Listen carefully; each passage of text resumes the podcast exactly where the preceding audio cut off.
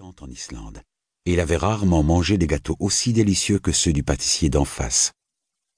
Le matin, l'odeur de la brioche chaude flottait parfois dans la rue et montait jusqu'à sa chambre, annonçant une belle journée gorgée de soleil et de parfum.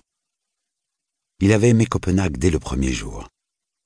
Mais aujourd'hui, maintenant que le soir tombait et que le couvre-feu imposé par les nazis s'abattait comme une chape de plomb, la guerre devenait presque palpable. Brusquement, la ville semblait se changer en une immense prison avec ses bâtiments inquiétants et ses ruelles encaissées et sombres. Il alluma une autre cigarette en pensant à sa fiancée. Jamais ne lui avait autant manqué.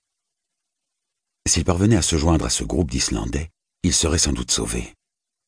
Il s'était inscrit sur la liste des passagers comme il l'avait promis à sa bien-aimée, et savait que ses compatriotes quitteraient Copenhague le lendemain, depuis la rue Avengade. Par instant, l'idée terrifiante que Christian ne supporte pas les interrogatoires avant qu'ils aient tous quitté la ville le tenaillait. Il savait parfaitement que ce n'était pas à son honneur, et il en avait honte. Mais désormais, il s'agissait juste pour chacun de sauver sa peau. Il resta encore un moment au coin de la rue, puis s'avança. C'est alors qu'il entendit des bruits de pas derrière lui. Chapitre 2 Les autocars arrivaient les uns derrière les autres et descendaient jusqu'au port, légèrement à l'écart de la ville. La plupart des passagers avaient fait un long voyage. Partis du Danemark, ils avaient rejoint la Suède en bateau avant de la traverser pour atteindre la frontière finlandaise.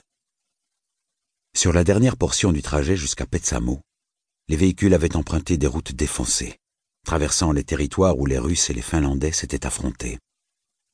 Partout, on ne voyait que destruction, maisons éventrées et cratères d'obus dans les champs.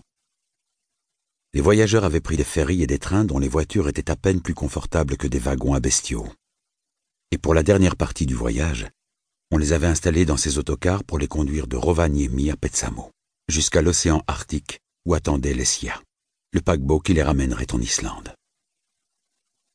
Les autocars atteignirent enfin le port, et les quelques 260 passagers descendirent sous la neige. Ils s'étirèrent avant de récupérer leurs valises, leurs sacs et leurs baluchons pour les monter à bord. Soulagés d'avoir l'Essia devant eux, ils avaient l'impression d'être rentrés en Islande dès le pied posé sur le pont du navire. Debout, à côté de la passerelle d'embarquement, elle scrutait les voyageurs qui descendaient des véhicules, impatiente de retrouver son fiancé. Depuis de longs mois, il n'y avait eu entre eux que des lettres et une conversation téléphonique, où elle avait à peine entendu sa voix. Elle était arrivée à Petsamo la veille avec d'autres Islandais désireux de regagner l'Islande après avoir travaillé en Suède un temps. Elle s'était réjouie en apprenant que les autorités allemandes en Norvège et au Danemark avaient autorisé ce voyage. Les ressortissants islandais qui le souhaitaient pouvaient rentrer chez eux, et un navire était spécialement affrété à cet effet. Elle supposait que ce lieu à l'écart avait été choisi parce qu'il se trouvait en dehors des zones de combat et qu'une grande partie de la route pour y accéder traversait un pays neutre. Elle n'avait pas eu besoin d'y réfléchir à deux fois. En s'étant troublée, elle voulait être en Islande et nulle part ailleurs. Elle avait encouragé son fiancé à réserver lui aussi une place à bord. Dans sa dernière lettre, il lui avait promis de s'inscrire sur la liste. Quel soulagement. Elle se réjouissait à l'idée de le retrouver sur le navire qui la ramenait en Islande.